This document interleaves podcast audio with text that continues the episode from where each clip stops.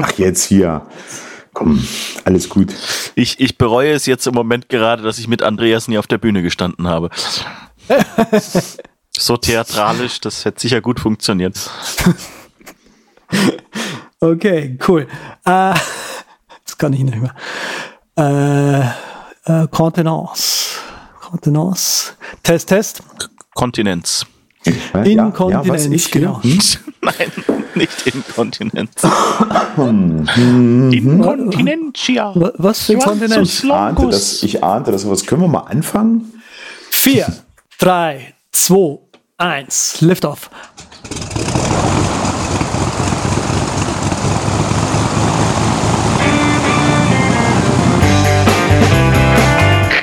Wir heißen Sie herzlich willkommen an Bord bei der Überkraft. Ihr Flug beginnt in wenigen Sekunden.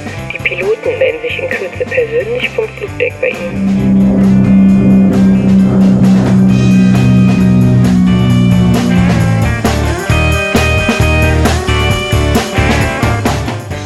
Hallo und herzlich schön. Hieß, wir fangen an. Also, ist das so klar. Hallo und herzlich schönen okay. guten Morgen, guten Abend und gute Nacht, wo auch immer ihr seid. Hier zum allerbesten Technik-Podcast der deutschen Tieffliegergeschichte. Ich bin der Andreas. Bei mir im Cockpit heute mal wieder der Peter und der Uli, Hallo. der sich gerade schon kaputt lacht. Mhm. Genau. Da haben wir eine ordentliche Vorspannung hier dabei. Die, die Haare sind schon abgebrochen jetzt, weil ich so kaputt bin. kaputte Haarspitzen, ja. Ja, ich bin heute auch etwas flach unterwegs hier. also, ja, das wird wieder. Also, also von der Oberweite habe ich jetzt eigentlich gar nicht gesprochen.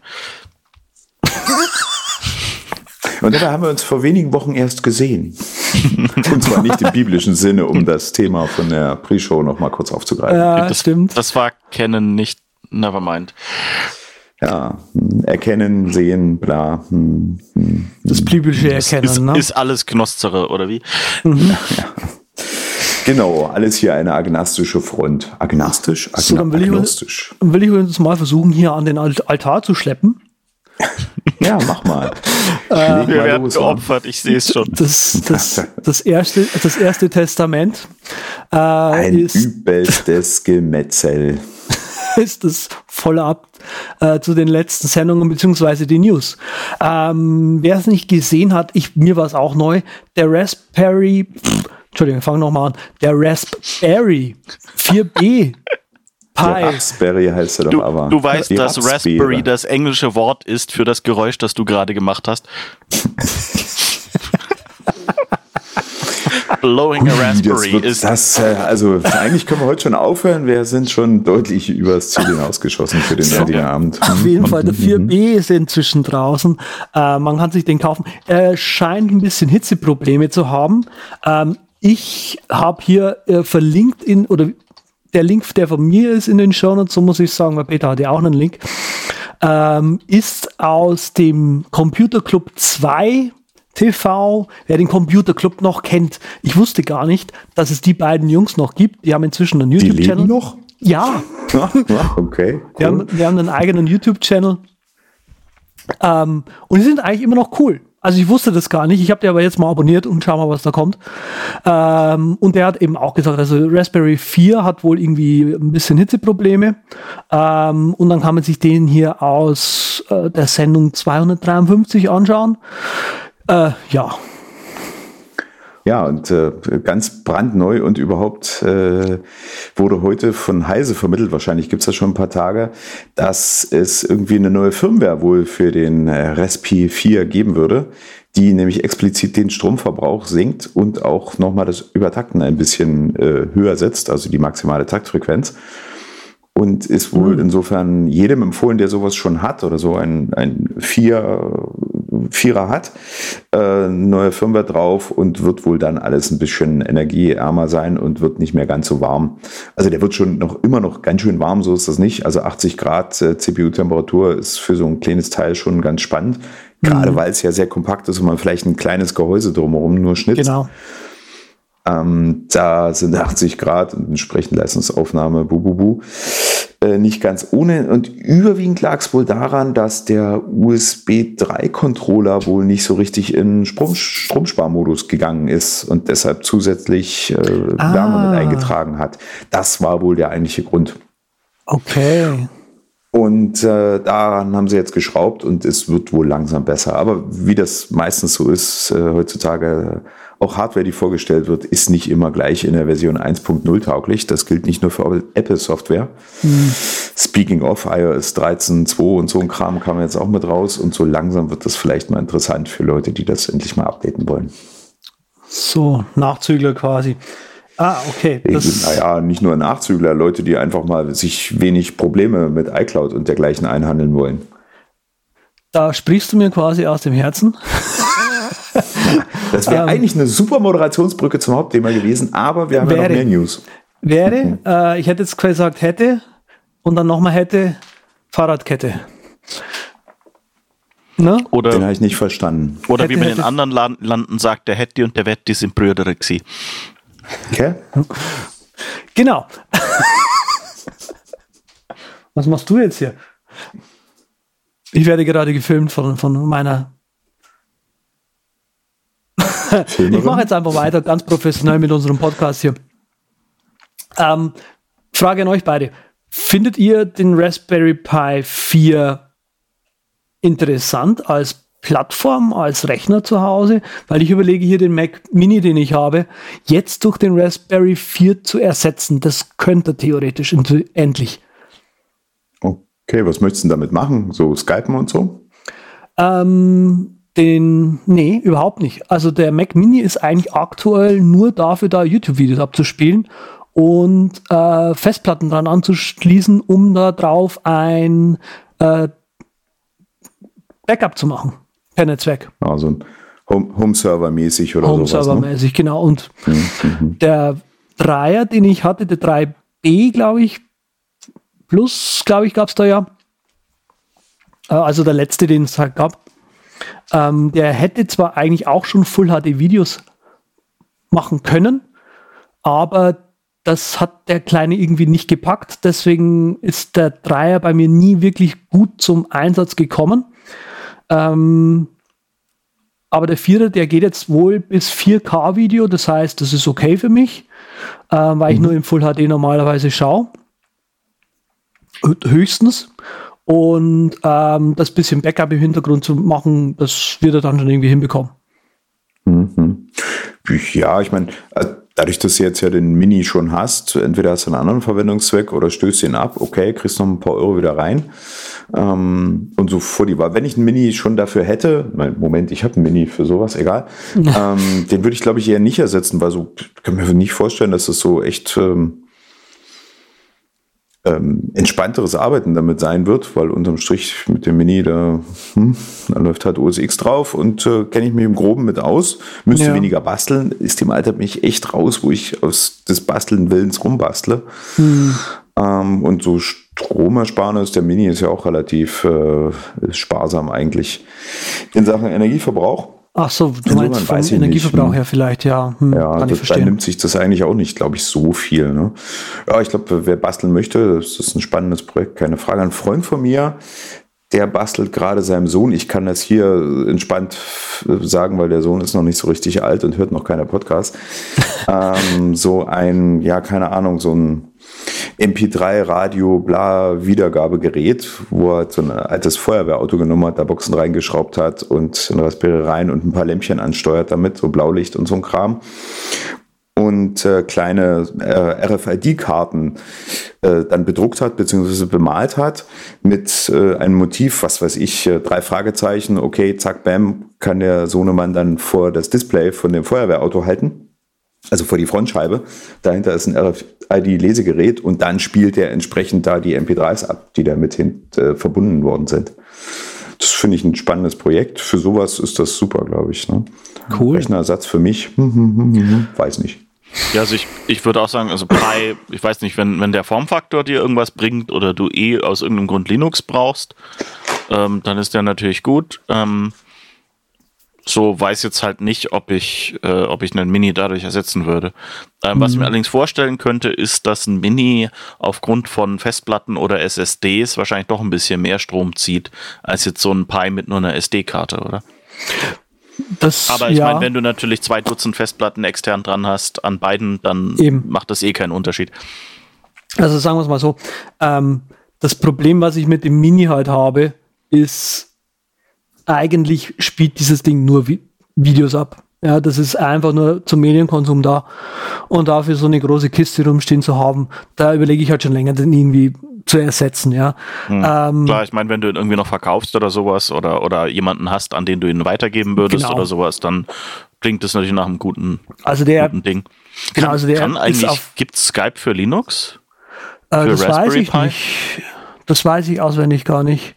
Äh, Weil das ist ja bei so kommerziellen Dingern immer so ein Problem, wo dann halt, also, also das wäre so, wenn du das damit machen würdest, dann würde ich eben, also da wäre mein größter, mein größtes ja. Problem ist, wenn es irgendeine Software gibt. Also ich meine, wenn es nur YouTube ist, da weiß ich jetzt nicht genau, was da. Äh, YouTube hat ja inzwischen auch Bezahlinhalte. Wenn du da irgendwann mal hin möchtest, dann kann es natürlich sein, dass die den entsprechenden Chip nicht haben. Und dann kommst mm. du nicht, nicht durch den Kopierschutz durch. Nee, aber du hast ja Chrome auch auf, auf Linux. Das wird schon gehen. Und Chrome werden sie von hast YouTube aus Chrome auf jeden oder Fall. Chromium? Ähm, Weil Chromium hat das ganze Frage. kommerzielle Zeug ja nicht drin. Das ist ja genau ja, der ja. Unterschied unter anderem. Also Na, aber die ganzen äh, Google Calls sind da noch mit drin. Also es gibt ja Chromium, das angoogelt Chrome was aus den Code-Referenzen tatsächlich auch versucht, alles Mögliche, was Google drin hat, wo die noch irgendwie drauf zugreifen, wirklich auch rausnimmt. Und dann eben tatsächlich das Chromium, wo das wohl noch drin ist, irgendwie auf irgendeine Art und Weise. Wenn es auch nur der DNS-Server ist oder so. Keine Ahnung. Ja, aber ich, ich glaube, also ich bin mir jetzt nicht hundertprozentig sicher, aber soweit ich weiß, ist es so, dass halt das Open Source Projekt dafür ist zahlt, Chromium zahlt niemand, ja eben, aber dafür zahlt niemand Lizenzgebühren.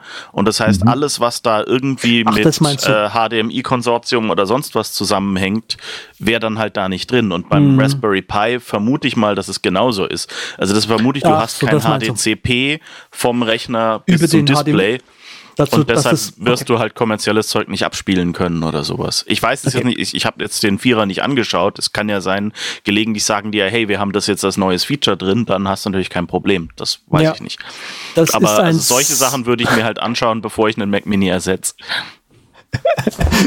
Wollte schon wieder zu früh dazwischen grätschen. Ähm, das ist ein sehr relevanter Einwand. Dankeschön. Äh, an das habe ich noch gar nicht gedacht. Ähm, das ist gut, das werde ich mir nochmal überlegen. Also ob dann irgendwie, du meinst halt, dass über das HDMI-Kabel dann quasi, wenn man da was kopiergeschütztes vielleicht anschauen wollte, dass es dann nicht ausgegeben wird, weil das in dem, im Rechner nicht geht. Sozusagen. Ja, ne? ja. dann habe ich dich richtig verstanden. Das ist ein echt guter Einwand. Ähm, habe ich mir überhaupt noch nicht angeschaut. Äh, ich bin da so ein bisschen eingestellt, anders eingestellt wie Peter. Also ich will, ich habe mir den Dreier auch einfach nur gekauft, weil ich einen kleinen Rechner haben wollte, mit dem ich ab und zu mal ein bisschen rumbasteln kann. Ähm, und von dem her hat der Raspberry Pi, der Dreier, den Teil erfüllt. Jetzt weiß ich, wie viel die kleine Kiste kann. Und ähm, wenn der Vierer tatsächlich 4K-Videos kann, dann kann der genau das, was ich eigentlich vom Dreier haben wollte. Bei Videos, also Full HD Videos anschauen konnte der Dreier schon, aber halt nicht einen Browser offen haben, YouTube offen haben, einen Stream runterladen und dann noch ein Full HD Video schauen. Ja, da ging er runter auf dann ja 240p oder sowas. Hm. Das war nicht besonders hübsch. Ja, hm. äh, Nächstes Ich habe noch, na, einen ganz schön. kleinen Nachtrag habe ich noch. Sorry. Ähm, ich weiß jetzt, bin gerade nebenbei so ein bisschen am googeln, wie viel äh, Strom denn so oder Energie der Raspberry 4 denn so vor sich hin nuckelt. Also was er wirklich äh, aus der Steckdose raushaben möchte. Was ich halt weiß, ist, dass die Mac Minis an sich bei ruhenden Desktop auch extrem wenig Energie brauchen nur. Ne? Ähm, das 2014er Modell, also was jetzt schon eine Weile nicht mehr gibt, das war irgendwie bei, bei 6 Watt äh, Energieaufnahme bei ruhendem Desktop. Das war echt minimal und der neue ist ein bisschen höher bei 10 oder sowas.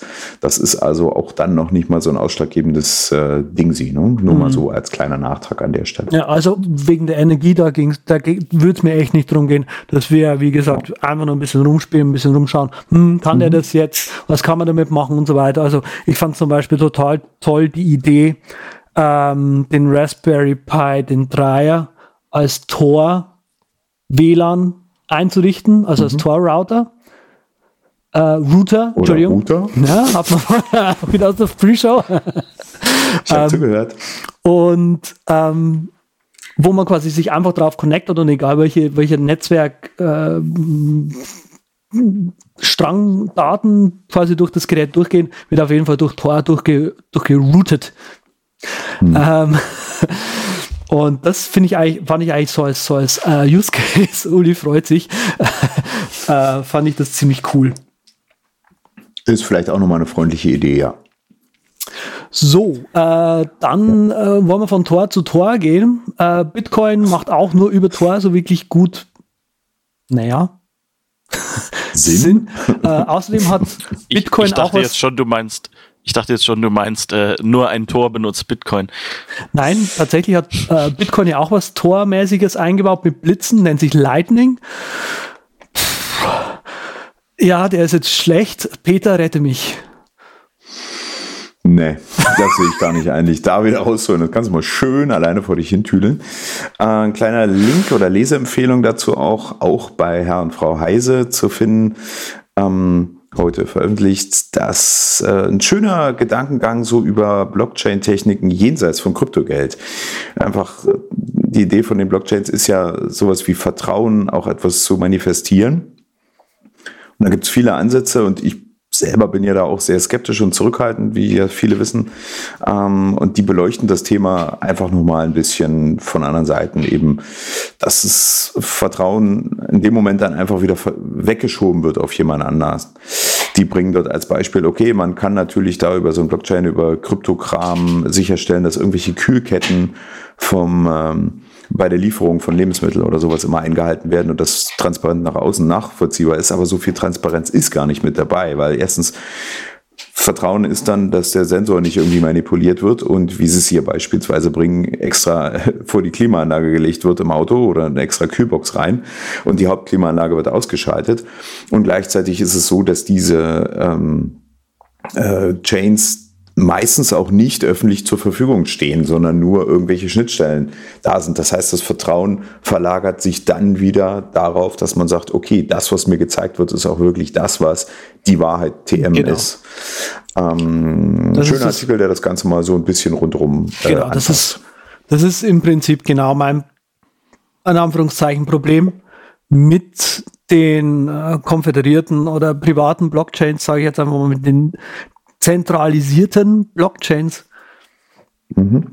Weil das Einzige, wo es da im Grunde genommen wieder drauf hinausläuft, egal wie du es drehst und wendest, ist, dass du eine zentrale Instanz hast, die irgendwo als oberste, also in einem Netzwerk aus vertrauenswürdigen Partnern, musst du am, am oberster Stelle den vertrauenswürdigsten Punkt irgendwo haben, der quasi allen anderen äh, das Vertrauen sozusagen gibt und dann ist das ganze Ding auch schon wieder nichtig.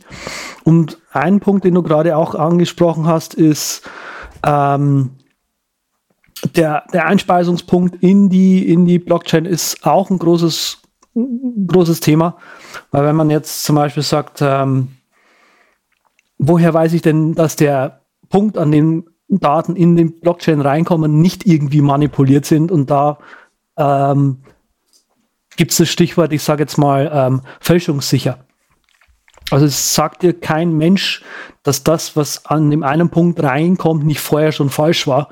Und der Knotenpunkt, der Node einfach sagt, ja, ja, das passt schon so. Äh, ja. ne? Und das, genau, ist, das ist, also das Vertrauen, was damit eigentlich dann ja so ein bisschen technisiert werden soll, ist, ist trotzdem notwendig. Ne? Und ähm, ob ich jetzt meinem Händler glaube, jo, das Zeug war halt wirklich immer kühl geblieben die letzten drei Wochen seit der Produktion, dann ja, nutzt mir auch keine, keine äh, Chain dahinter in irgendeiner Art und Weise was. Ne? Das ja. Vertrauen muss ich aufbringen. Genau, und das ist, wie gesagt, ein großes Problem. Ich habe da selber noch keine Lösung davor, dafür.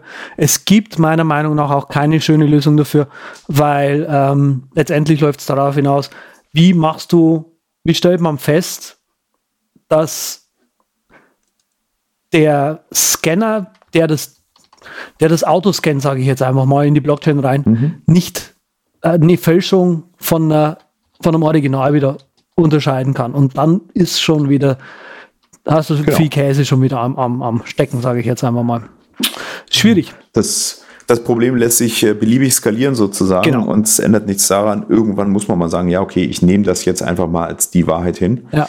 Und ähm, da ist die Frage, ob Blockchain-Techniken das einem wirklich besser machen. Genau. Äh, wirklich weiterhelfen oder einem nur wieder was äh, anderes suggerieren, was unterm Strich dann doch nicht Genau, also da, da geht es dann wieder Richtung Hype-Thema oder wirklicher Sinn. Ja. ja. Deswegen bin ich da auch der genau. großen, großen Meinung, Standarddatenbank ist einfach schneller und in einem zentralisierten System bringt das auch nicht mehr.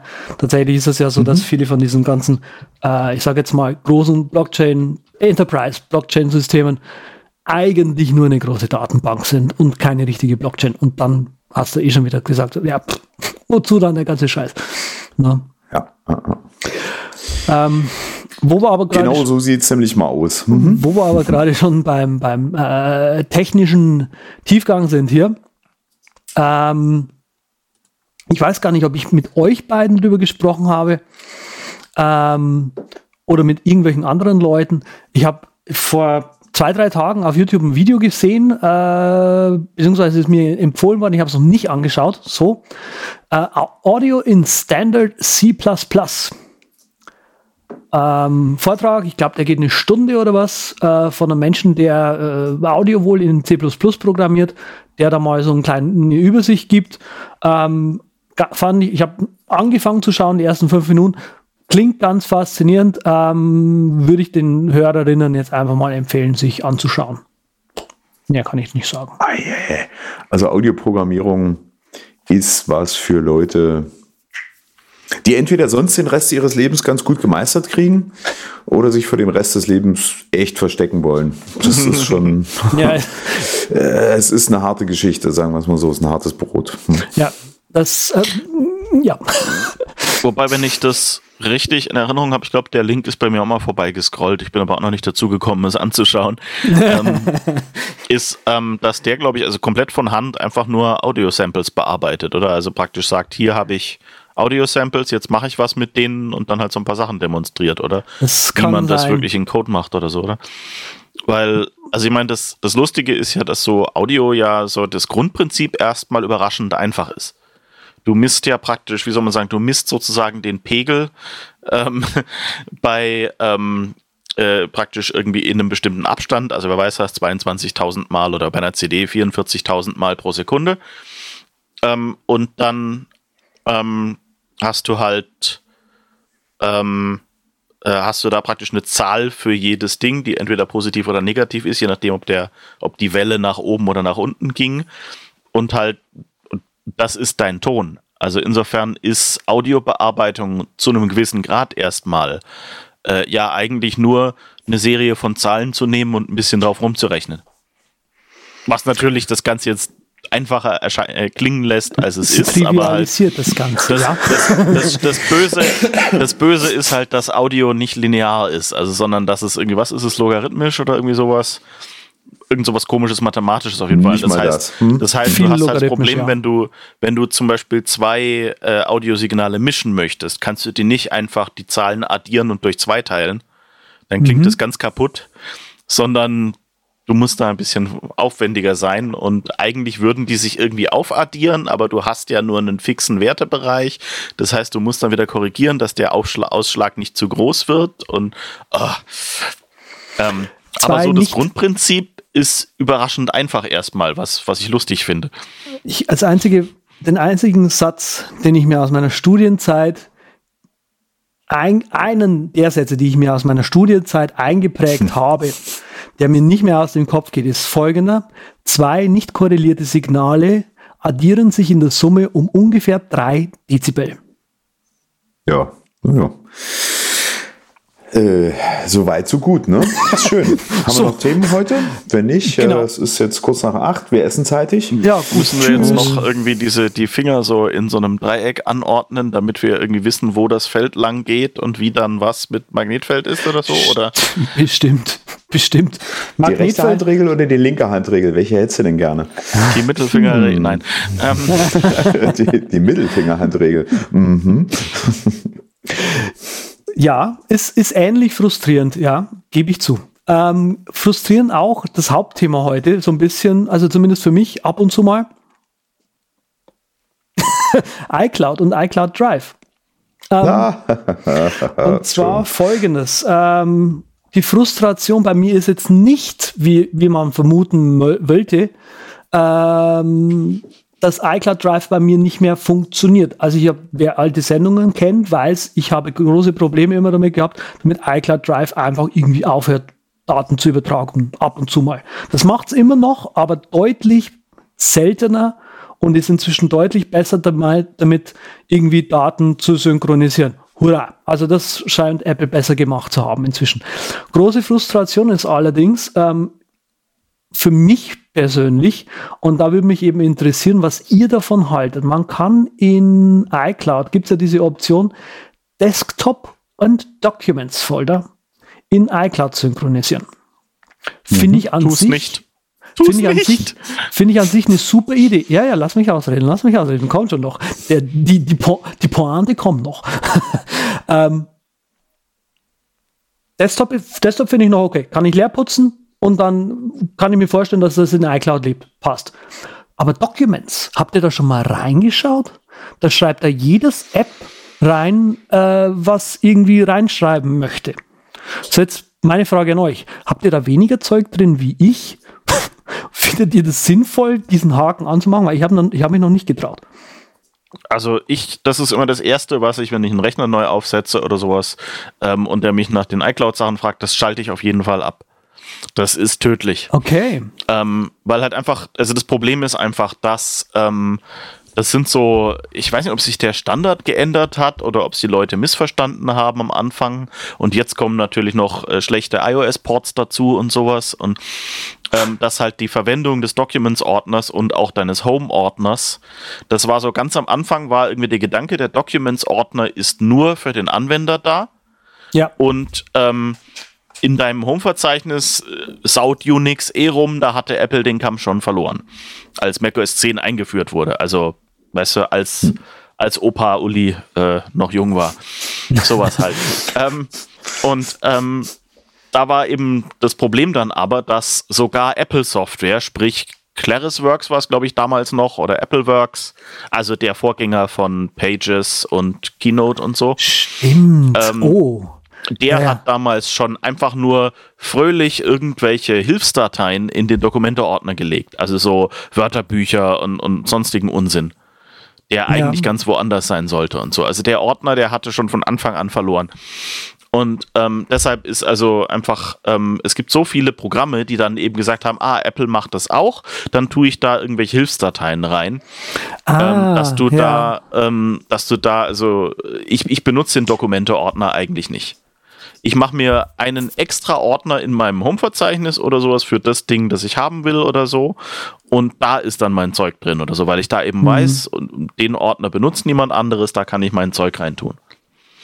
Ähm, jetzt bin ich überfordert. Also, also ich gucke mir hier gerade live und in Farbe unter meinem Benutzerordner, Peter, den Dokumenteordner an. Drücke dann auch fleißig gerne mal Shift Command Punkt, um auch die versteckten Dateien ein- ausblenden zu können. Es passiert nichts. Ich gucke mir dort das mal so an. Was sind dort an Verzeichnissen drin? Ausschließlich die, die ich angelegt habe. Ja, dann hast du Glück, Spannend. weil du nicht die Software benutzt, die das falsch macht. Ah, okay, also jetzt kommen wir an den Punkt. Vorlesen. Können Sie mir da vielleicht ein, zwei äh, äh, Apps mal nennen, ja, ja. die da vor sich hin marodieren? Also ich habe hier Adobe, ich habe hier Icons A, ich habe okay, hier gut, FXO Home, Don't. ich habe hier ja, Isotope, mhm. was Audio-Plugins wiederum sind. Ich habe Jump Desktop drin. Ich habe Max for Life drin. Minecraft Edit schreibt hier rein. Ähm, ich habe hier PSP Audioware. Hm. Das war's. Es gibt, es gibt sehr Tractor viele Spiele. ursprünglich mal hat er reingeschrieben. Sehr viel Audio-Software. Schreibt ja. in den Dokumenten also, einfach rein. Also eben so viel Software, das schon ein bisschen älter ist oder sowas, die es halt damals angefangen haben. Ebenso wie Adobe oder sonst was, die halt einfach ein Codebase haben, das schon eine Weile existiert und das dann auch nachträglich nicht mehr ändern können. Ähm, und halt Spiele, also ich habe sehr viel Safe Games und so Zeug meistens, die werden da automatisch angelegt, was irgendwie auch Sinn macht, weil halt, äh, wenn du deine Safe Games irgendwo in Application Support oder sowas ablegen würdest, dann äh, ist das Problem, die werden standardmäßig von Time Machine nicht gebackupt. Weil die Annahme ist, alles, was in Application Support liegt, kann vom Installationsprogramm wiederhergestellt werden. Korrekt. Mhm. Und ähm, deshalb haben halt dann viele Programme, die Zeug an irgendeiner Standard-Location speichern wollten, aber eben nicht, äh, äh, das eben gebackupt werden sollte, haben dann eben auf dem Mac das in den Documents-Ordner gelegt. Mhm. Macht und also, Sinn jetzt, wo du das erklärst. Okay. Mhm. Ja. Und, und, das ist also, halt dann also und das ist ja unter iOS stimmt das ja zum Beispiel vollkommen auch noch. Und das ist halt auch noch das Problem. Dass du deshalb, wenn du, wenn du irgendwelche Pro äh, Programme hast, die gescherten Code mit iOS haben, die sagen dann einfach, gib mir den Documents-Ordner und tun es dann auch da rein. Okay weil halt eben unter iOS ist es ja kein Problem, da hat ja jedes Programm in seinem Container den eigenen Documents-Ordner und so. Und das ist, mhm. das könnte natürlich auch noch ein Grund sein, wenn der Peter inzwischen nur noch gesandboxte Programme hat, dann mhm. sind die natürlich auch, die haben ihren eigenen Documents-Ordner in, in, ihrem in Container. Ne? Dann passiert genau. das jetzt auch weniger, aber halt Genau. Bei vielen anderen Programmen ist es halt immer noch so. Und halt Desktop ist halt auch so, da rotzt irgendwie alles Mögliche gerne mal rum und ich mache da halt auch, ich benutze den Desktop eigentlich kaum noch, weil halt du hast normalerweise so viele Fenster und Programme offen, dass du den Desktop eh nicht mehr sehen kannst. Also dieses angenehme, dass du einfach an die Seite greifst und da schnell die Datei rausholst, gibt es eigentlich nicht mehr. Für mich. Echt? Na, für mich, ja. für mich. Ich sage jetzt, das ist meine ja, Anwendungsfall. kann ich so hinnehmen, ja, ja. Und klar. für mich ist der Desktop dann halt immer so, ich habe irgendwo eine Datei gekriegt und muss sie jetzt schnell irgendwo hinspeichern, dann ziehe ich sie auf den Hintergrund, der irgendwo noch rausblitzt und dann weiß ich, wo ich sie finde. Oder sowas halt. Wenn ich sie nicht gleich in den Download-Stack ziehe, der ist immer so angenehm, ähm, weil man den einfach im Dock hat und die neu nach neuesten Dateien sortiert und so. Mhm. Ähm, und dann, äh, deshalb will ich den Desktop also eh auch nicht persönlich ähm, in, in meiner iCloud haben, weil da halt nur okay. so Müll drin ist. Okay. Sozusagen. Das heißt, aber um jetzt quasi mal zum Hauptthema zu kommen, Peter hat Glück. er ist mhm. nicht infiziert, ja, ist kein Zombie. ähm, aber ihr habt beide Lust grundsätzlich mal das gleiche Problem. Den Haken Desktop and Documents, der ist böse. So. Ich habe den deshalb nicht an, weil ich zwar 200 Gigabyte iCloud Space habe, aber das würde unter Umständen nicht reichen. Ah ja. Okay. Ähm, und ich meine, ich finde es halt auch ganz gut, einfach den iCloud-Ordner zu haben und da sind meine iCloud-Sachen drin. Deshalb, ja. und das so war es ja früher auch, deshalb habe ich da eben meinen Workflow jetzt so, dass da halt mein Zeug drin ist, so wie es früher in der Dropbox auch war. Wie heißt das Zeug drin? Also du benutzt für dich iCloud Drive inzwischen so, wie du früher Dropbox benutzt hast, weil du quasi äh, iCloud läuft immer und du musst keine extra App starten. Äh, Nee, also extra App ist nicht mein Problem, sondern ich traue den Dropbox-Leuten nicht mehr, weil die ja eine Kernel-Extension mhm. machen wollten, weil ihnen die mhm. Filesystem-Plugins, die ihnen Apple angeboten hat, nicht sicher, nee, nicht schnell genug waren und sowas. Was halt ja. halt einfach, die, die haben so buggigen Code vorher schon ausgeliefert, die will ich nicht in meinem Kernel laufen haben. Deshalb habe ich einfach gesagt, ne? okay, das Einzige, was ich mit Dropbox jetzt noch mache, ist, ich öffne denen ihre Webseite, lade da irgendeine Datei hoch und schicke jemand anderem den Link dazu. Was dann meistens der arme Andreas ist, ja. Soll ich gerade sagen, kenne ich doch irgendwoher. Mhm. Ähm. Und ähm, ja, also deshalb einfach, und, und ich habe halt den iCloud on und der ist halt auch schön, weil da drückst du Befehl Shift I und dann ist er da. Richtig. Genau. Und außerdem, also, er geht auch auf meinem Windows-Rechnern. Das heißt, wenn iCloud ich irgendwelche stimmt. Dateien zwischen Windows und Mac synken will oder sowas, dann habe ich ihn dafür auch. Ja, und ich finde das neue iCloud unter Catalina bzw. iOS 13. Ähm, das habe also, ich jetzt noch nicht benutzt. gut, also ich kann damit leben. Ähm, schönste Funktion, die es halt jetzt auch noch gibt in iCloud Drive auf dem Mac ist, dass man Rechtsklick machen kann und Remove Download. Also sprich, man kann einen hm. Ordner in iCloud Drive haben, den ich aber nicht lokal runtergeladen habe. Mhm. Was recht praktisch ist. Was ja auch der Normalzustand ist, wenn du ähm, wenn du ähm, einen Rechner neu aufsetzt und dann deine iCloud-Daten eingibst oder sowas, dann lädt der ja nicht die kompletten iCloud-Dateien runter, mhm. sondern der macht nur so Platzhalter-Dateien dahin. Und wenn du die ja. dann doppelklickst, dann sagt er, uh, die ist noch nicht da und lädt sie noch schnell runter. Genau. Und das finde ich wiederum ein bisschen schade, weil aus dem Grunde habe ich es ja im iCloud, damit die auch auf meinem Telefon sind, wenn ich unterwegs bin. Weil wenn ich dann anfange, nicht vergessen, wir sind in Deutschland, das übers Netz runter zu nuckeln, lasse ich es lieber sein. Ja, das, das ist für mich Stimmt. auch ein bisschen ein Problem, auch vor allem, weil das natürlich für Backups gefährlich ist. Weil du backst halt nur die Platzhalterdateien ab. Ja. Und hm. nicht wirklich die Dateien, die du jetzt in der iCloud hast. Und das heißt, wenn Apple irgendeinen Bug in der iCloud hat und deine Datei plötzlich verschwindet, was ja lustigerweise kürzlich mal passiert ist, dann. Was auch gelegentlich mal vorkommen soll, mhm. genau. Dann äh, hast du halt auch kein Backup davon. Was ich da, wo du es jetzt gerade sagst, spannend finde, ähm, und äh, ich mache es jetzt gerade mal nebenbei auf, in der Files-App auf iOS gibt es ja den Ordner Recently Deleted. Ja. Mhm. ja. Ähm, den gibt es ja in. Zuletzt gelöscht auf Deutsch. Genau, mhm. den gibt es ja auf iCloud Drive auf Mac nicht, oder?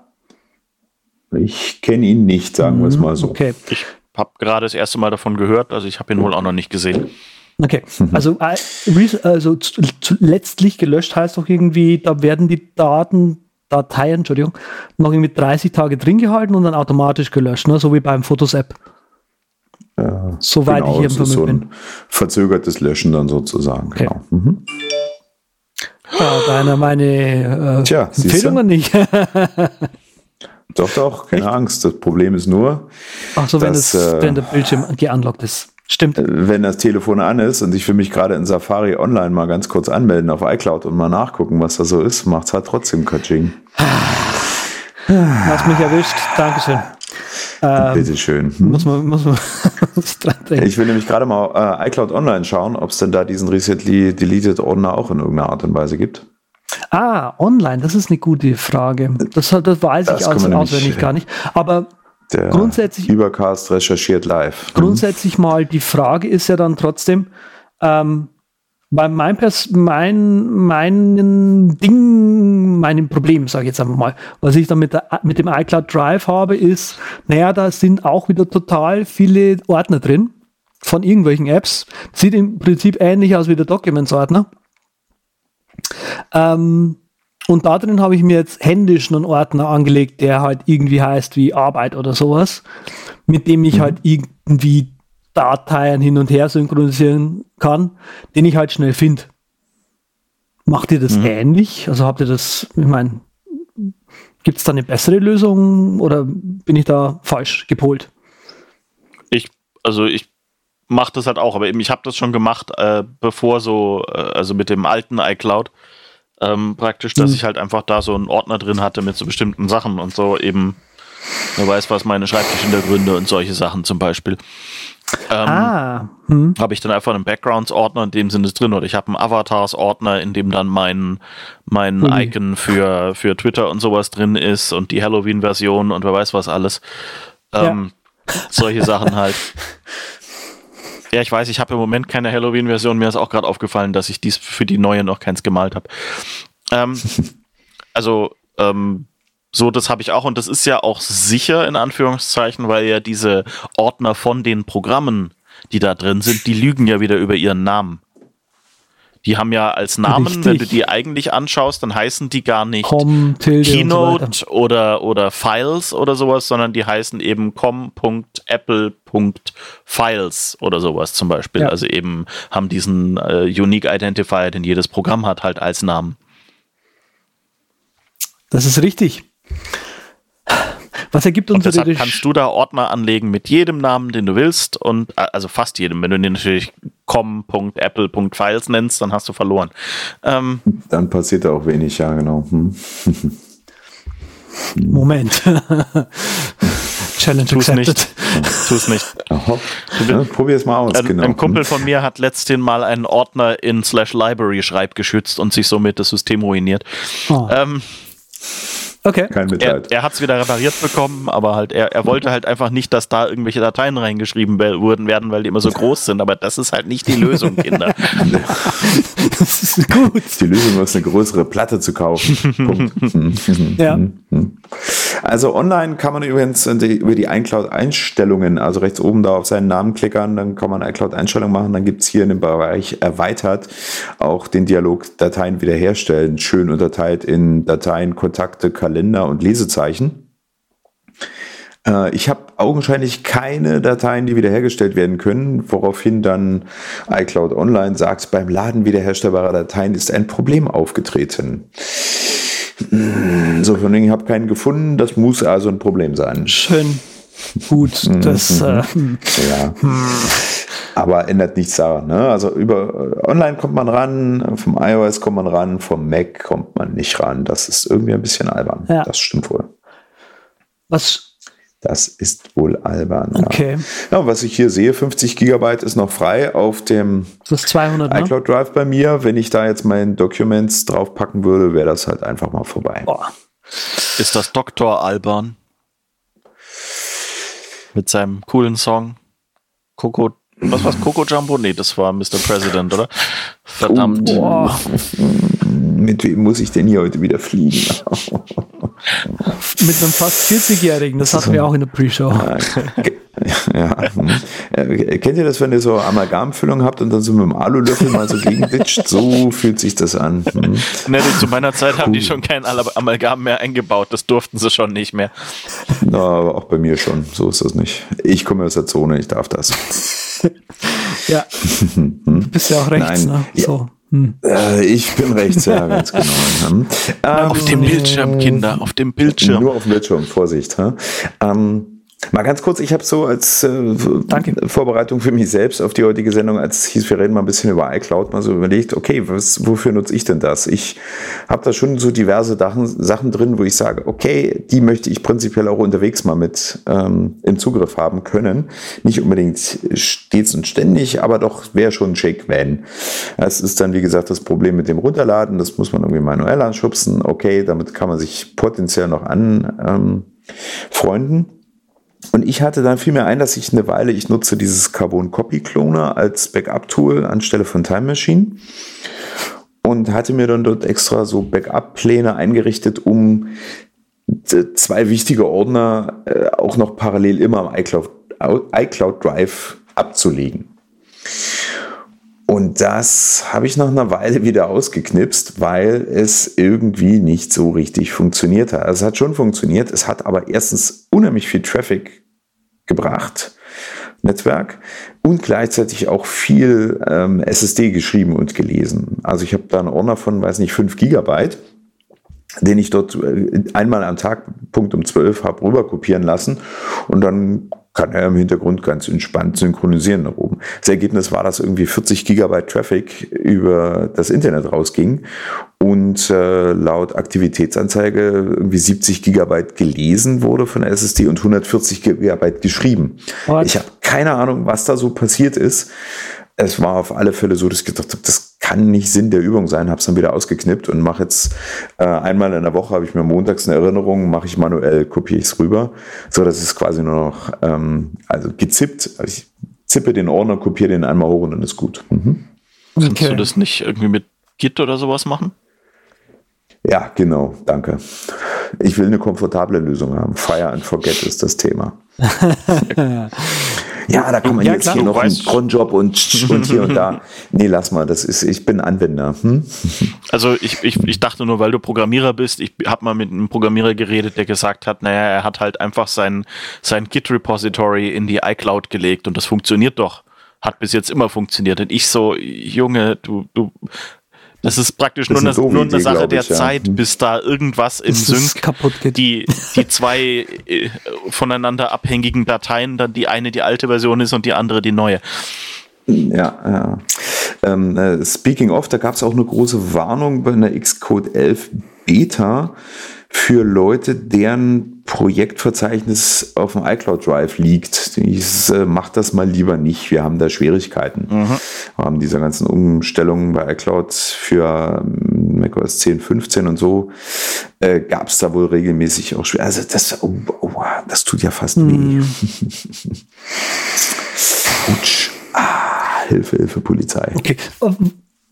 Quintessenz, aber was ich hier jetzt rausnehme, ist, ähm, ihr habt eigentlich auch im Grunde genommen die gleiche Lösung aktuell als favorisierte Lösung, sprich irgendwie in einen eigenen Ordner anlegen, dort das eigene Zeug halt irgendwie reinschreiben, dass man halt irgendwie so online im Zugriff, online, also auf den anderen Geräten, sage ich mal, im Zugriff haben möchte. Ähm, aber grundsätzlich mal habt ihr auch für euch quasi festgestellt, dass iCloud insgesamt besser funktioniert wie früher. Das will ich so nicht bestätigen. Okay. Das habe ich so auch nicht gesagt, glaube ich. Nee, das, deswegen wollte ich das jetzt als Quintessenz nochmal so in den Raum stellen. Also für mich funktioniert es besser äh, wie früher. Ähm, okay. Ich habe große Probleme damit, manchmal eine Datei, eine ganz bestimmte Datei von einer ganz bestimmten App gesynkt zu bekommen, ähm, die im, im, Prinzip ist es eine Datenbankdatei, Banking 4, ich sage jetzt nicht, von welcher App das also ist. Ähm, die synchronisiert ihre eigene Datenbank in die, in die iCloud. Man macht den Safe sozusagen zu, wenn man äh, die Bankdaten abgerufen hat. Und dann fragt es, willst du, dass ich das in die iCloud hochlade? Ja, nein. Dann sage ich ja. Und ab und zu mal, wenn iCloud einfach noch nicht mitbekommen hat, dass mein Gerät hier gerade das, ich bin gerade der, der hier in die iCloud schreibt, ist, äh, ist, dann macht es ein Duplikat von seiner Datenbank, weil es glaubt, hey, uh, Sync-Konflikt. Und äh, das klingt aber nicht, also das ist halt die Sache eben bei bei äh, iCloud generell, ist halt, das Ding ist gut für, ich lege da eine Datei rein und die wird dann halt synchronisiert, wenn sie gelegentlich mal editiert wird. Genau. Aber so, mhm. ähm, also wirklich in iCloud-Ordner arbeiten ist immer ein bisschen haarig. Und es gab halt früher so mal, mal zu, ich weiß nicht was, 10, 5 Zeiten oder sowas, als iCloud ja. damals so anfing. Da ähm, gab es einige Leute, die das einfach probiert haben, dass der Sync in ihren Programmen daraus bestand, dass man einfach in den iCloud-Ordner geschrieben hat. Ähm, und das war's dann. Und oder konnte, nee, in die Dropbox haben sie natürlich damals geschrieben, iCloud hatte ja noch keinen Ordner, ähm, hm. der irgendwie gesynkt wurde. Und das Problem war eben dann immer, dass das ging halt schief. Ja. Und ähm, also deshalb würde ich auch bei iCloud eigentlich sagen, du willst dann, also wenn die einfach nur eine Datei in iCloud reinschreiben, ist das doof. Es gibt spezielle APIs, mit denen du der iCloud sagen kannst, ich fange jetzt an, eine Datei zu schreiben, dann schreiben die da eine, eine, sozusagen eine Kopie rein und jetzt bin ich fertig und dann kann er die Datei auf einmal hochladen und sowas und, und ähm, das ist das, was ein Programm eigentlich machen muss. Also die speziellen mhm. APIs benutzen und wenn es wirklich um einfach nur in deine iCloud reinschreibt, ja. dann würde ich schnellstens das aufhören zu benutzen, weil das, das ist. Das große Problem bei, bei manchen Apps ist halt, und das ist eigentlich schön, dass du das jetzt gerade sagst mit den APIs. Äh, Banking 4, Banking 4.10, also das für ein macOS, ähm, das wollen sie inzwischen nicht mehr über den Mac App Store vertreiben. Viele Mac App Store Entwickler verlassen den Store. Ähm, und ich weiß nicht, ob man dann überhaupt noch die APIs benutzen darf. Doch, Sprich, das haben sie vor einer Weile haben sie das geändert, dass du du brauchst halt irgendwie, glaube ich, immer noch eine, eine bezahlte Apple ID, also ein Apple Developer Account oder sowas, ja, glaube ich, sie eh haben noch. wegen der iOS-Version. Ja, eben, aber die hast du ja eh und wenn du dann also irgendwie mit Developer-ID oder sowas dein Code-Signing machst, anstatt für einen App Store, darfst du, glaube ich, auch weiterhin iCloud benutzen. iCloud benutzen. Dann finde ich das komisch. Ähm, vielleicht, aber das war schon immer ein Problem. Also das ist jetzt nicht erst seit Catalina oder sowas oder dieser hm. neuesten Banking for 10 Version so, sondern es war schon bei der älteren Version so, dass die äh, eben irgendwie immer irgendwelche Sync-Konflikte ge gebracht hat es, ich habe auch ehrlich gesagt noch nicht herausfinden können, ja, ob ich da jetzt der Einzige bin, äh, weil, naja, man schaut da ja schon immer recht lang zu, wie sich's hm. denn verhält, weil es kann dann auch natürlich erstmal sein, so geht's mir häufig, dass ich denke, okay, das ist so offensichtlich Fehler, äh, so ein offensichtlicher Fehler, die müssen den auch haben. Schauen wir erstmal zu, ob bei den nächsten zwei, drei Versionen dieser Fehler gefixt ist, ja. Äh, bei der ersten Version, wenn er noch nicht gefixt ist, denke ich mir, okay, gut, scheint was Hartnäckiges zu sein. Und so nach zwei, drei Versionen denke ich mir dann so, hm, vielleicht schreibe ich dann doch meine E-Mail jetzt hin.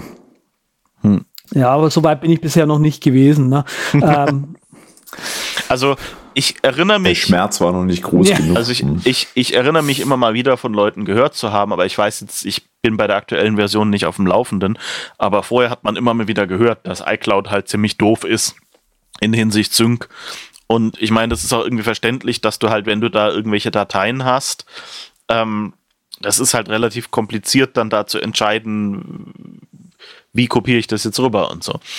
Ähm, die, die andere Sache, die natürlich ist, also für mich die Erfahrung, die ich oft gemacht habe, ist, dass iCloud oft relativ langsam ist mit dem Hoch- oder Runterladen. Mhm. Und dann kann es natürlich gut sein, dass du die Datei irgendwie auf einem Rechner hast du das Programm beendet, du denkst, es funktioniert, hast den, äh, ist ja jetzt alles in der iCloud, machst den Rechner zu und der hat es aber noch nicht fertig hochgeladen. Und ja. dann hast du vielleicht auf dem anderen Rechner weitergearbeitet mit der alten Version und dann hast du natürlich einen ehrlichen Konflikt. Und das könnte es natürlich auch sein. Also wenn du irgendwie mehrere Laptops oder eben ein, iPhone oder sowas hast und da eben einer von denen, wer weiß was, im, äh, dein iPhone liegt auf dem Nachtkästchen, das im Funkloch ist oder sowas, dass der halt nicht fertig hochladen konnte oder sowas, da gibt es ja genügend Möglichkeiten, dann hast du natürlich immer noch dieses Problem.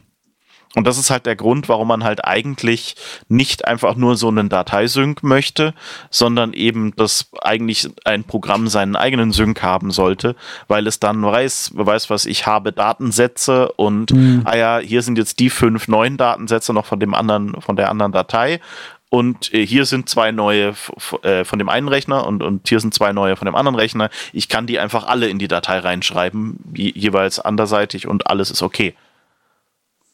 Ähm, also, das ist halt so, also eigentlich würde ich sagen, ja, wer, ich weiß nicht, ich würde ich würd wahrscheinlich iCloud gar nicht benutzen für Sync.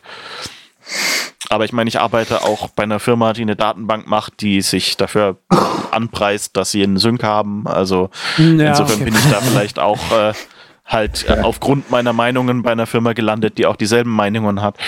Ja. Hm. Peter, du hast ja, gerade. Also das, das, was du meintest im Sinne von, dass iCloud relativ langsam ist, kann ich bestätigen. Ich hatte da auch, äh, als ich ja noch regelmäßig diese Backups dort reinkopiert habe, auch ein, äh, ein, ein Wahn an Geflicker, diesem komischen Upload-Symbol. Das äh, ist ja eigentlich mehr so ein wie so eine Uhr, die langsam halt voll läuft und als Fortschrittsanzeige dienen soll. Das ähm, entweder flackerte das immer munter vor sich hin oder sprang halt tatsächlich immer munter vor sich hin. Ich weiß nicht, ob das so die einzelnen Dateien dann repräsentieren sollte oder den Gesamtfortschritt, wo er sich immer wieder verrechnet hat. Ich habe keine Ahnung. Es, es, alles in allem war es jedenfalls so, dass ich einfach zu wenig Vertrauen dann irgendwann mal hatte in das iCloud Drive, dass es zuverlässig und eben auch zügig funktioniert.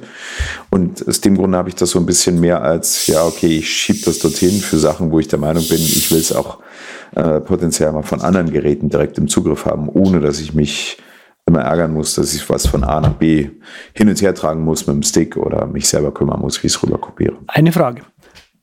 Du warst mhm. aber vorher schon kein großer Dropbox-Nutzer oder doch? Nee, Dropbox fand ich schon immer suspekt. Okay. Das heißt, für dich hat der Umstieg von Dropbox, also ohne Dropbox, was du eh nicht benutzt hast, auf iCloud Drive eigentlich ja. keine Veränderung großartig gebracht. Ja, es bringt etwas Komfort mit rein, weil es einfach äh, for free bei allen Geräten mit bei ist. Äh, Telefon an, zack, bam, äh, gut, ich weiß, ich habe dort äh, gleich eingebaut den iCloud-Zugang. Das finde ich schon ganz gut. Das ist eigentlich gleich mein nächstes Problem. Leider funktioniert der iCloud nur auf Android bzw. Windows. Was? Nur äh, auf? auf iOS, Entschuldigung, auf iOS. Mac und Windows, okay. mhm. aber eben nicht auf mhm. Android, so rum.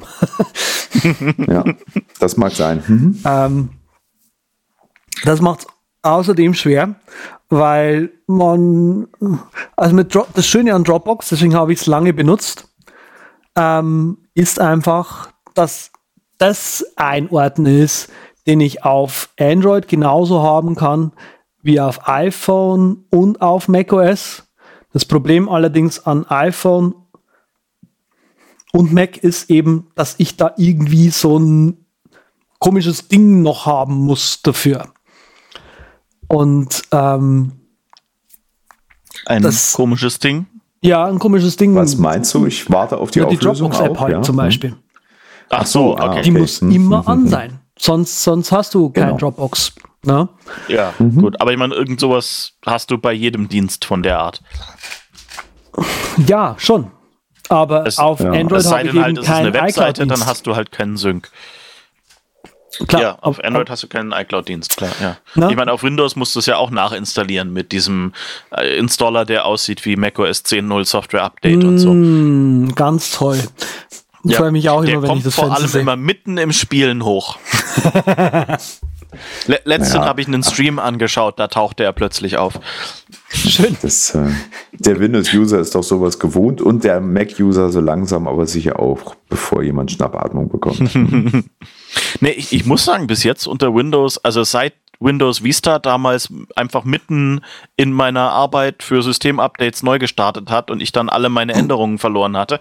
Oh. Ähm, also seitdem war Windows da eigentlich relativ zivil. Also so mit, mit die, die stehlen dir deinen Fokus nicht mehr. Im Gegenteil, die sind ja eher so, dass du so ganz subtil plötzlich wird irgendwo in der Taskleiste ein Symbol orange. Und dann musst du wissen, jetzt muss ich draufklicken und bestätigen, dass er was tun darf, sonst geht das, geht die Installation nicht weiter oder so.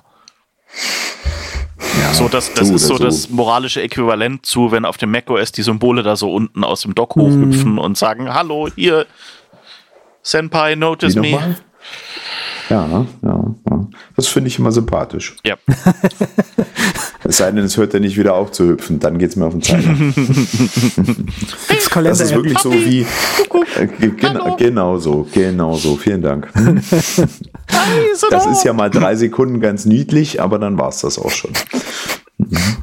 Hast du noch andere Probleme mit iCloud, außer dass es langsam ist und eher so, ja, gemütlich? Mm, dadurch, dass ich iCloud einfach wirklich so als, ja, es läuft nebenbei irgendwie äh, ein bisschen aus dem Fokus verloren habe, ähm, kann ich, da kann ich einfach zu wenig sagen. Mhm. Ich bin okay. äh, ja nach wie vor unter 10.14 unterwegs, weil ich ja bekennendermaßen ein Spätupdater bin. Ich habe auch nach wie vor ein bisschen Bammel davor und werde extra darauf nochmal achten, dass ich alles auch extra aus der iCloud vorher nochmal runterkopiert habe, irgendwo anders hin äh, falls mir da irgendwas um die Ohren fliegt. Das ist traurig, aber so ist es. Ich verstehe. So, so. Ähm, ja, bei mir, ich weiß nicht, es funktioniert für das, was ich wofür ich es jetzt noch benutze. Ich habe eben, ich war damals so Hardcore Dropbox-Benutzer und jetzt habe ich halt immer noch so ein paar Sachen, die ich damals halt da in der Dropbox hatte, habe ich jetzt halt einfach im iCloud. Genau. Ähm, also so, das sind dann irgendwie, wer weiß was, irgendwelche Textdateien oder sowas, die ich auf jedem Rechner brauche oder so Skripte, mhm. äh, eben diese Avatare und Schreibtischhintergründe oder so. Also so eigentlich so das Zeug, das man referenziert, ähm, wenn man einen Rechner neu aufsetzt oder sowas eben und das war's dann oder so. Und ja. ähm, insofern sind das Dateien, die sich relativ selten verändern und wenn, mache ich es von Hand. Ähm, da ist also nicht irgendwie groß was Automatisches drin oder so. Und ähm, dafür ist es okay. Und ist eben schön, weil ich halt auf jedem möglichen Rechner dann eben Zugriff drauf habe. Ja. Hm. Aber genauso ist es halt für mich auch. Ähm, iCloud hat jetzt tatsächlich Dropbox abgelöst, obwohl ich für iCloud was zahlen muss, aber bei iCloud zahle ich für wie viel? 50 Gigabyte oder was? Es sind irgendwie 3 Euro im Monat. Und bei mhm. Dropbox zahlst du ja, keine Ahnung, die wollen ja mindestens 10, 20 Dollar oder was haben für ein paar Gigabyte. Ich weiß gar nicht mehr, wie da bei Dropbox die ja, das ist das Schlimme. Subscription Rate ist. Das Schlimme hm. ist bei Dropbox. Sind die wirklich schon so teuer? Uiuiui. Dropbox hm. waren immer die teuersten, ja, ja. Für, für, wie, Gut, für die, Videoleute. Die waren ja auch irgendwie die ersten, bei denen und vor allem die, bei denen es auch damals funktioniert hat. Also Eben. insofern war das ja ganz okay. Eben. Also Gut, man hat dann irgendwann rausgefunden, dass sie sich halt auf dreckigste Weise in den Finder injiziert haben und solche Sachen. Mhm. Ähm, Weshalb wir ja dann dieses äh, äh Keep Your Grubby Mittens Out of My Finder Framework von Apple bekommen haben. Vielen Dank. ähm, ja. Bitte. Ja, aber das ist, ja. Eben mein großes Problem immer gewesen mit Dropbox. Ich würde Dropbox unglaublich gerne benutzen, aber inzwischen ist es, ist diese Funktion, die ich für Dropbox benutzen möchte, tatsächlich, äh, wie sagt man, superseded äh, hm. geworden durch das, was iCloud Drive einfach für relativ wenig Geld bietet. Ähm, ich habe da drin eben so ein paar Dateien, die ich immer so ein bisschen hin und her schaufeln möchte. Ähm, logischerweise die Apps, die halt irgendwie auf iOS und macOS gleichzeitig laufen. Und dafür ist es eigentlich ziemlich gut geworden. Also es ist jetzt nicht mehr so, dass ich Haare raufend davon laufe, sondern irgendwie sage, kann man machen. Hm. Ähm, mir fällt gerade ein, weil du gesagt hast, du brauchst irgendwas, was auf Android läuft. Ähm, hast du, äh, es gibt doch von Microsoft noch irgend so ein Ding, wie heißt denn das? OneDrive. Ich will immer, OneDrive, genau. Ich wollte die ganze Zeit G-Drive sagen, aber das ist ja was mhm. anderes. G-Drive ist anders, ja. Ja. ähm, und ähm, ich glaube, OneDrive, also Microsoft hat ja jetzt eh plötzlich angefangen, Zeug für Android herzustellen, was mich etwas überrascht hat. Aber ich meine, ja. gut, sie haben ja ihre eigenen Telefone abgesägt, aber nee, sie haben ja jetzt, haben sie nicht, sie haben doch, glaube ich, letztes Jahr ein Telefon rausgebracht, das Android sogar drauf hat. Was halt so. Stimmt. Okay, jetzt haben sie komplett aufgegeben mit ihrem eigenen Ding. Ähm, aber eben, und ich würde mal vermuten, dass es dann da natürlich wahrscheinlich auch OneDrive gibt. Also das wäre vielleicht noch eine Alternative. Aber ich muss sagen, ich habe es nicht benutzt, weil ich eben schon, schon äh, das Apple-Ding hatte. Und ich halt doch hauptsächlich Mac-Benutzer bin und, und Windows zwar vielleicht von den Stunden her, durch die Zeit, die ich in irgendwelchen seltsamen Spielen und, und beim Filme schauen und sowas verbringe.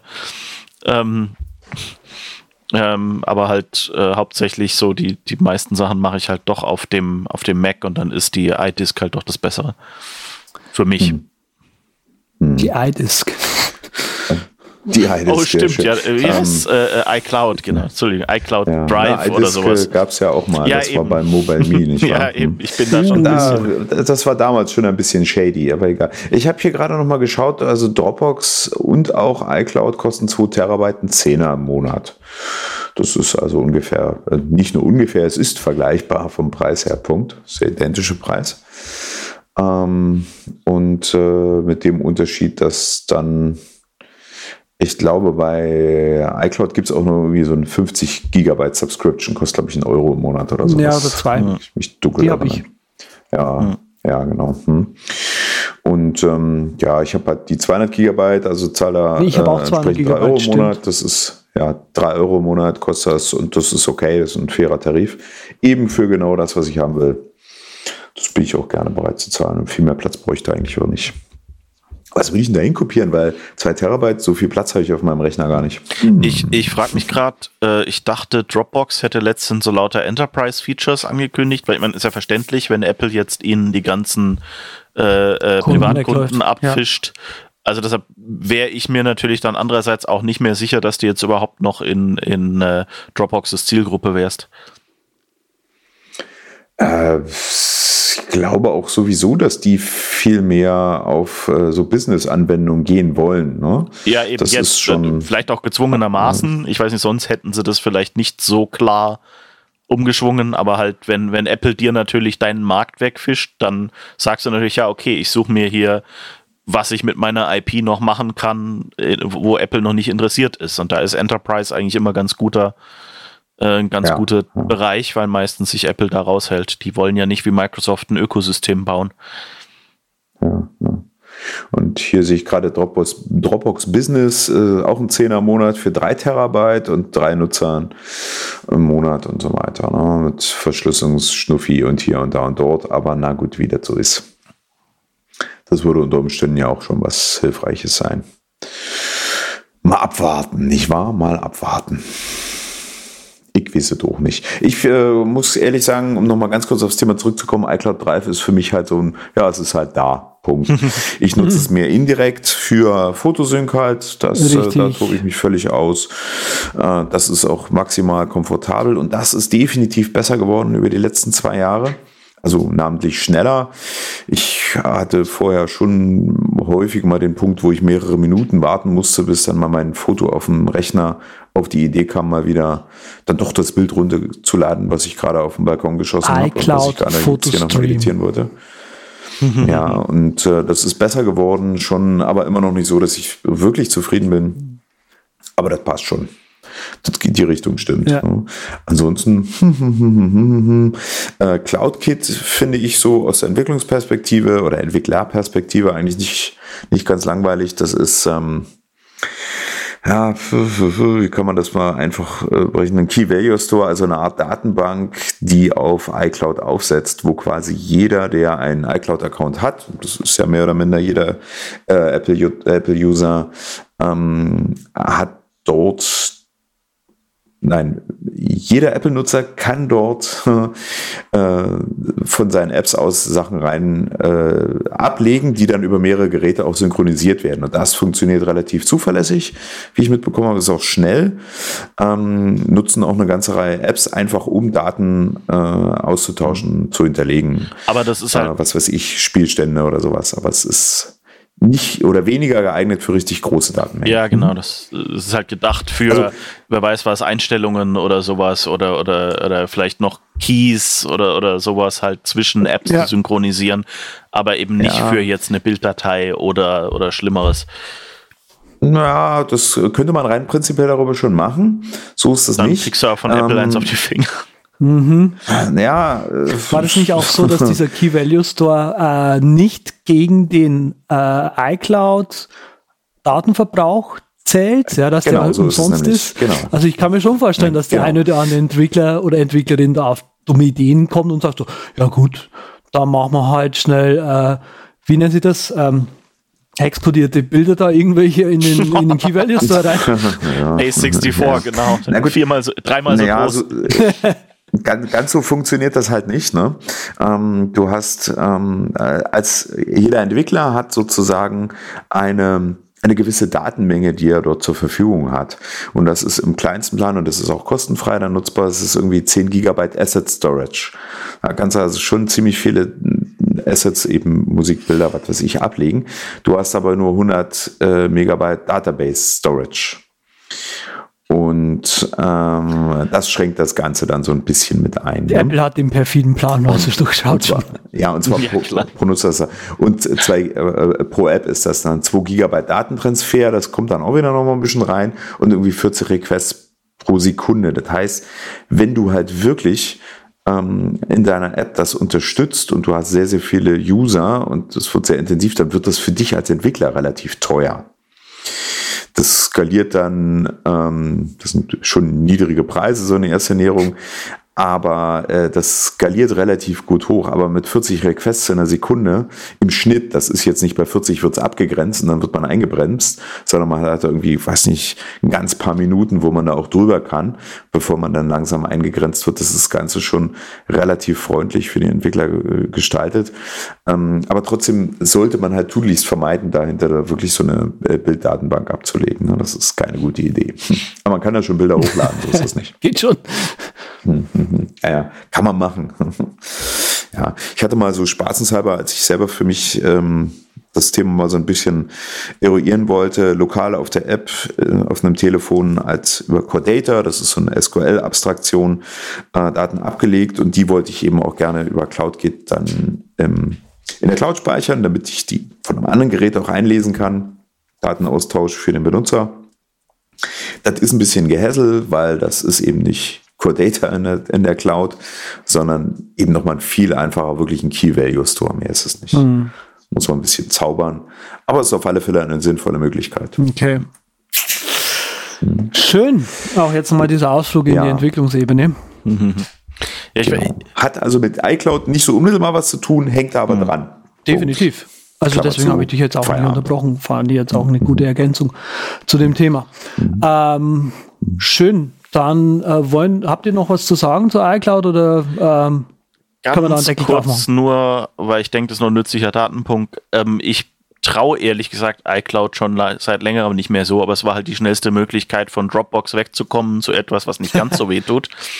Und ähm, langfristig will ich irgendwie von iCloud weg, bin aber einfach noch nicht richtig dazugekommen. Und ähm, dann wird dich mein Pick unglaublich interessieren. ähm, ja, was ich jetzt halt mir so teilweise schon angefangen hatte, aber eben ich habe da so bestimmte Sachen drin, die ich, wo ich dann halt noch ein bisschen arbeiten muss, um das hinzukriegen, wo ich Code schreiben muss, ähm, ist weil ich halt eher als Entwickler immer so, das, das dritte Ding, was ich installiere, wenn ich einen neuen Rechner aufsetze, ist natürlich Git. Und ähm, habe ich mir natürlich überlegt, ich habe eh schon, ich zahle eh schon für Git Large File Storage. Ich habe zum Beispiel meine Podcast-Webseite einfach nach Git gebackupt, habe ich ja mal erwähnt. Und überlege ich mir eben, dass ich mir vielleicht einfach ein Repository mache mit dem, was so früher mal in iCloud drin gewesen wäre. Und da dann einfach diese mhm. Sachen drin speichere. Und dann habe ich halt auf einem neuen Rechner, die meisten Sachen sind eben eh so kleine Skripte oder so, da wird es wahrscheinlich auch gar nicht schmerzvoll, ähm, so von wegen Dateigröße. Und ähm, dass ich das halt so mache, aber das ist leider was, was ich noch nicht gemacht habe. Also insofern, ich bin jetzt nicht der, der anderen Leuten sagt, hey, benutzt doch iCloud. Es sei denn halt so, also ich meine, wenn du, wenn du Endanwender bist und halt zum Beispiel eben, also ich weiß nicht, ein normaler Mensch installiert halt nicht Git auf seinem Rechner.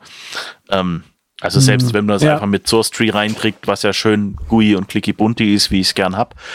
Ähm, aber halt, ähm, also insofern, iCloud ist schon eine gute Lösung für die meisten Leute halt und so. Aber halt, äh, sobald du ein bisschen äh, äh, extremer und, und mit mehr Daten das benutzen möchtest, ist halt dann die Frage, äh, findest du vielleicht was anderes, was besser geht?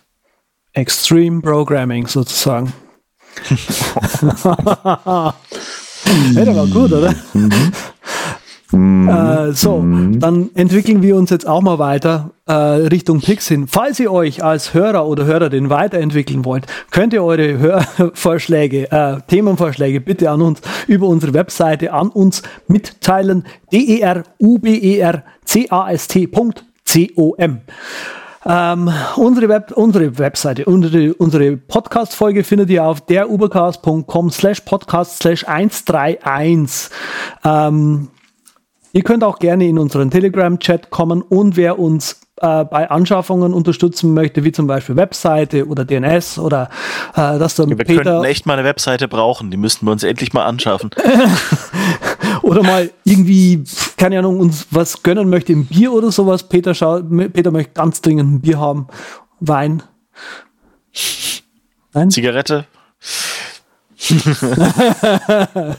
Hab ich kenne doch meine Pappenheimer. Dafür ist gesorgt. Dafür ist gesorgt. Ähm, mhm. Dann könnt ihr das gerne auch im Telegram-Chat oder eben, wie, wie gesagt, per E-Mail loswerden. Ihr könnt uns auch gerne sponsern, da können wir gerne drüber reden. Schreibt uns einfach. Wir hören gerne von euch. Wir oder wenn ihr einen Sponsor Pix. kennt. Genau, stimmt. Wer Sagt denen nochmal über uns Bescheid. Genau. Äh, ich brauche keinen, mir geht's super. Du also lässt einfach Andreas also, Sponsor. Ihr habt gehört, Peter braucht ja. keine neuen Zigaretten. Also. Nein, ich habe ich, ich war vorhin erst beim äh, im Späti, alles gut. Ich brauche aber jemanden, der uns den, die Webseite bezahlt, äh, den, den, den Hoster und der ist unglaublich teuer. Jetzt ist hier gut mit dem gebettelt, jetzt ist aber Feierabend. was hast du als Pick dabei? Ich habe als Pick einen Film und äh, das ist jetzt ein bisschen kompliziert, weil also das ist der zweite Teil in einer Filmreihe. Der erste Teil dieser Filmreihe ist ein vier Stunden Stummfilm. Wenn ihr euch den anschauen möchtet, könnt ihr gerne machen. Ich habe dafür einen Monat gebraucht, um den anzuschauen, weil das Problem ist, du kannst ja den, den, einen Stummfilm kannst du ja nicht einfach beim Bügeln schauen, weil sobald du wegschaust, hörst du ja nur noch Musik und kriegst weiter. nicht mit, was auf den Tafeln steht. Also das ist nichts, was man nebenher laufen lassen kann. Das heißt, man muss sich da wirklich vier Stunden lang hinsitzen und auf die Leinwand starren. Also den empfehle ich deshalb heute nicht als Pick, sondern eben den zweiten Teil. Und der ist jetzt aber auch nochmal kompliziert, weil also der ist von 1933, das ist früher Tonfilm, den kann man also gut anschauen, der ist schwarz-weiß, das Seitenverhältnis ist ein bisschen schräg, das heißt, ihr kriegt eigentlich irgendwo überall schwarze Balken, aber ähm, weil es halt irgendwie, ich glaube, quadratischer Film ist oder sowas. Ähm, Aber das Problem ist jetzt, ähm, also der Film heißt Das Te Testament des Dr. Mabuse. Und das Problem ist, da gab es ähm, 1962 gab es da ein Remake von diesem Film. Und das empfehle ich euch nicht. Das ist zwar mit Gerd Fröber, aber ist nicht wirklich gut. Das ist so äh, ein Imitat sozusagen von diesen Edgar Wallace-Filmen damals gewesen, wo sie einfach ein existierendes mhm. Drehbuch genommen hatten, das einen guten Namen hatten. Und das Lustige am Testament des Dr. Mabuse ist eben, es ist früher Tonfilm. Aber wer vielleicht das Dr. Mabuse Buch kennt von Norbert Jacques oder halt sonst irgendwie von Dr. Mabuse gehört hat, weiß, das ist eigentlich eine ziemliche so Detektiv-Action-Geschichte immer mit so einem kleinen Fantasy-Element, so mit Hypnose und irgendjemandem, der nicht sterben kann. Wobei das so ein kleines Element ist, das sie einfach nur eingebaut haben, dass sie einen zweiten Teil machen können, weil sie ihn dummerweise am Ende des ersten Teils sterben lassen haben. Ähm, hm.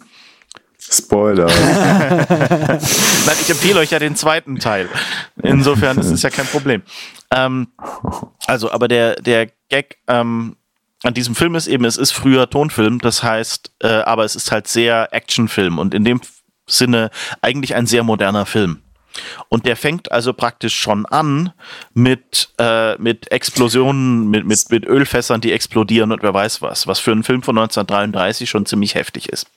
Und deshalb empfehle ich euch den, weil nämlich als früher Tonfilm, der im Prinzip alles nochmal nachvertont ist und deshalb ist es eine sehr reduzierte Tonkulisse und das macht diesen Film unheimlich spannend. Und außerdem ist das Schauspiel sehr expressionistisch, was heißt, äh, wie soll man sagen, es ist ziemlich viel Overacting drin, was das Ganze auch irgendwie spannend macht. Und ich finde einfach, das ist so ein schöner Film, weil er halt so einerseits so alt ist und dir diese ganzen alten, seltsamen Dinge liefert, andererseits aber auch total modern und neu ist, was es dann erträglich macht. Und also einen erträglichen Film empfiehlt sonst Sehr schön. Ja, hm? deshalb empfehle ich euch den Film. Den gibt es also irgendwie auf DVD, habe ich ihn damals gekauft oder sowas. Der ist ganz lustig. Ähm, und es ist eben so ein, ein Krimi mit einem leichten Hypnose-Element mit drin. Also kann man gut so machen. Und der Held ist ja im Prinzip der Verbrecher. Passt. Ja. Äh, ich habe auch einen verbrecherisch guten äh, Pick dabei. Passt jetzt oh. tatsächlich total gut zu unserem Hauptthema. Nein, ich habe das nicht geplant. Sync Thing. Ähm, Sync Think. Entstand auch aus Think, einer Frustration heraus, nämlich ähm, wer weiß, dass ich bisher zum Übertragen von großen Dateien, also wir, wir Videoleute, sage ich mal, oder in der Videoproduktion hat man ja das Problem, hm, Dropbox irgendwie so ein, zwei Terabyte hin und her synchronisieren, das kostet einfach viel Geld. Ähm, und, oder kostet überhaupt Geld? Was nimmt man denn da? Also Resilio Sync hat man bisher genommen, also das frühere BitTorrent Sync, äh, oder der BitTorrent Sync ist es vorher, glaube ich. Ähm, großes Problem an äh, Resilio Sync ist kein Open Source. Das heißt, man weiß nicht so genau, wer da eigentlich genau noch mithört. Das heißt, hm, blöd. Äh, SyncThing ist da, um diese Lücke quasi zu schließen. Ähm, kam ähnlich zu einer ähnlichen Zeit auf den Markt, sage ich mal in Anführungszeichen, wie Resilio Sync, funktioniert aber komplett anders ist, sage ich jetzt mal, Resilio Sync Advanced. Ähm, hat diverse Nachteile, komme ich gleich noch dazu. Ähm, grundsätzlich mal funktioniert es aber genauso. Also, SyncThing installieren, dann Sync-Ordner einrichten oder mehrere Sync-Ordner einrichten äh, auf anderen Rechnern, die man irgendwie miteinander synchronisieren möchte. Die erlaubt man halt gegenseitig sozusagen und schon kann man fröhlich hin und her synchronisieren. Ähm, das App hat tatsächlich eine Lernkurve. Wenn man es allerdings mal geschnallt hat, wie es funktioniert, ist es tatsächlich nicht so schlecht. Man kann zum, also zum Beispiel so ein paar herausstechende Features sind, ähm, was es nicht kann, ist ähm, ist. Ähm, das ist schön. Ja, das muss. Herausstechende Feature, was es nicht genau, kann. Hm. Muss man dazu sagen, leider. Äh, was es nicht kann, ja. ist, äh, was, was Dropbox und Resilio kann, ist ähm, Selective Sync. Dass man so quasi eine Datei anklicken kann und sagen, an die, die synchronisierst du mir jetzt nicht hier runter. Was ja jetzt iCloud Drive auch kann mit Remove Download. Das kann mhm. äh, SyncThing gerade noch nicht. Wer sich mit äh, Programmieren auskennt, der kann sich gerne bei dem GitHub Repository in den Issues melden. Ich liebe euch dafür. Äh, Ähm, allerdings kann. Der Witz ist, ich bin gerade auf der GitHub-Seite und gucke mir gerade die Issues an. Hm? so. Kannst du mal ein bisschen Code äh, committen, wenn du möchtest. Ähm, was man allerdings machen kann, es gibt sogenannte Ignore-Patterns. Ähm, Im Grunde genommen ein sehr, sehr einfaches äh, Regex mit dem man einfach Dateien ignorieren kann. Und so kann man sich sowas ähnliches wie äh, nicht synchronisierende Ordner basteln. Ist so ein bisschen mit der, mit der Kirche ums Dorf, funktioniert aber ganz gut. Zweites herausstechendes Feature und hier ist tatsächlich SyncThing tausendmal besser wie Resilio. Ähm, bei Resilio kann man nur eine, ich sage jetzt mal, eine Art der Dateiversionierung wählen. SyncThing kann insgesamt äh, drei, wenn ich das noch richtig in Erinnerung habe. Das sogenannte Trashcan File Versioning, Simple File Versioning und Staggered File Versioning. Bitte frag mich jetzt nicht, was Staggered File Versioning ist. Ach ja, und External File Versioning finde ich auch noch ganz cool. Das ist, glaube ich, für Uli ganz gut. Äh, ich glaube, da kann man ein externes Kommando immer ausführen lassen, wenn eine neue Version geschrieben wird. Also somit kann man irgendwie in Git dann quasi die Datei rein committen oder sowas ähnliches. So eine ähnliche Schweinerei. Trashcan File Versioning, das ist auch das, was das gleiche Ding, was Resilio Sync auch macht, nämlich neue Version der Datei wird runtergeladen, alte Version der Datei wird in den Unterordner kopiert als Trashcan sozusagen. Also zum Löschen sozusagen bereit gemacht oder wie? Zum Löschen bereit gemacht. Man kann quasi eine, eine Tageszahl einstellen, eine, eine äh, Tageszahl genau, die quasi gewartet wird, bis die Datei dann letztendlich gelöscht wird. Äh, und dann gibt es Simple File Versioning. Ich glaube, da wird an die Datei, also es wird auch in den Trash-Ordner reinkopiert oder rein verschoben, die neue Version. Und da wird aber irgendwie eine äh, neue Endung noch dran gemacht. Äh, ich glaube, zehn Änderungen, frag mich jetzt nicht auswendig. Wie gesagt, Staggered File Versioning gibt es dann noch, das, was noch ein bisschen advanceder ist, was man aber eigentlich nicht so wirklich braucht. Also eigentlich ist es nur, ist nur die Frage, ob Trashcan File Versioning, Simple File Versioning oder auch No File Versioning, also gar keine Versionierung haben möchte. Was mächtig ist, wie gesagt, das ist dann quasi die Lernkurve, die man hier zu überwinden hat. So von der Bedienung und was die einzelnen Optionen äh, so darstellen sollen oder was äh, ist da die Schwierigkeit? Äh, genau, man muss es quasi wissen, was es macht. Ja, also okay, okay. es ist hm. es ist so ein bisschen äh, tricky. Es gibt zum Beispiel, wenn du einen Ordner hinzufügst, ja, da gibt es ein sogenanntes Folder-Label, es gibt eine Folder-ID mhm. und es gibt einen Folder-Path. Folder-Label mhm. ist der das Ding, was dir quasi in der GUI angezeigt wird. Die ID mhm. ist eine Unique ID, die du selbst vergeben kannst und diese ja auch nicht mehr ändert. Mhm. Und der Folder Path mhm. ist einfach nur der Pfad, wo dann tatsächlich auch die Dateien abgelegt werden. Und okay, das ist irgendwie so, hä, wieso muss ich alles drei separat einstellen? Macht das doch automatisch mhm, für mich, ja. Ja. ja, das ist halt Open Source, ne? Kein Komfort. Richtig. so ungefähr, mhm. genau. Ähm, Entschuldigung. Mhm. Aber dann gibt es auch noch solche Sachen wie, ähm, äh, man kann einstellen, also was ich an SyncThing sehr schön finde, ist, dass es sehr ressourcenschonend ist. Man kann zum Beispiel einstellen, wann nach Änderungen gescannt werden soll. Äh, Standardoption ist, dass einfach automatisch an ist. Watch for Changes heißt es hier. Ähm, hm. Das heißt, es wird einfach erkannt, wann was Neues drin ist. Und dann kann man hier aber auch ein, ein Intervall einstellen. Ähm, man kann hier ein Intervall einstellen, wann der Ordner nochmal komplett neu gescannt wird. Hat man also einen Ordner, der sich eher nicht ändert, dann kann man irgendwie ein Intervall von, von einem Tag oder sowas auch einstellen. Dann wird der auch nur einmal am Tag gescannt, was das System insgesamt entlastet, was ich ganz cool finde.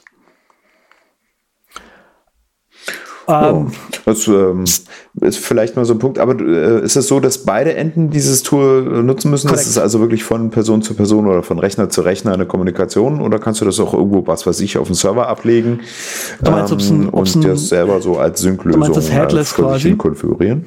Ähm, ich weiß nicht, ob es eine Server-App dazu gibt. Ich glaube vielleicht ja. Bin mir nicht sicher. Hm. Also aber was ich sah, ist, dass es ja ziemlich viele ähm, Betriebssysteme Korrekt. unterstützt und ziemlich viel, äh, ähm, ja, von der Warte her vielleicht auch ähm, man sich was zurecht basteln kann. Naja, Theoretisch okay. ja. Äh, können wir drauf an. Ne? Leider, also, leider kein iOS. FreeBSD, Solaris läuft hier drauf, Linux unter allen Plattformen. Ba, ba, ba. Ja, leider kein iOS. Leider Dann habe ich doch mal einen Vorschlag äh, für dich, so ein Raspberry 4 zu legen Stimmt. und da einfach mal SyncSync äh, oben drauf packen. Gute Idee, Dankeschön. Ähm, funktioniert, wie gesagt, dann auch über das Internet und so mhm. weiter. Also das ist mein Pick, mhm, äh, mhm, Kostenpunkt null, äh, Lernkurve hoch. der Schweiß ist das, womit du bezahlst. Richtig. Richtig, richtig, richtig, genau. Okay, ich habe so richtig keinen Pick, aber ich könnte vielleicht ankündigen, dass ich an äh, diesem Samstag am 2.11. in Kiel sein werde und dann am späteren Abend ähm, auf der Bergstraße 15 im Pub rumhängen werde mit ein paar Leuten. Ihr werdet uns erkennen. Punkt. Und wenn dich jemand nach Hause fahren möchte, könnte er dich dann also Kiel holen. Den verstehe ich jetzt nicht. Schön, dass ihr uns wieder zugehört habt bei dieser Podcast-Sendung Nummer 131. Wie gesagt, ihr könnt uns gerne äh, Feedback hinterlassen über die Webseite. Schön, dass ihr dabei wart. Uli und Peter, wir äh, landen. Bis zum nächsten Mal. Tschüss. Tschüss. Bis Samstag dann. Tschüss.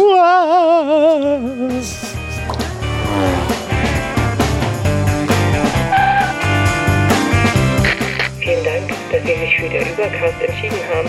Wir freuen uns, Sie bald wieder an Bord begrüßen zu dürfen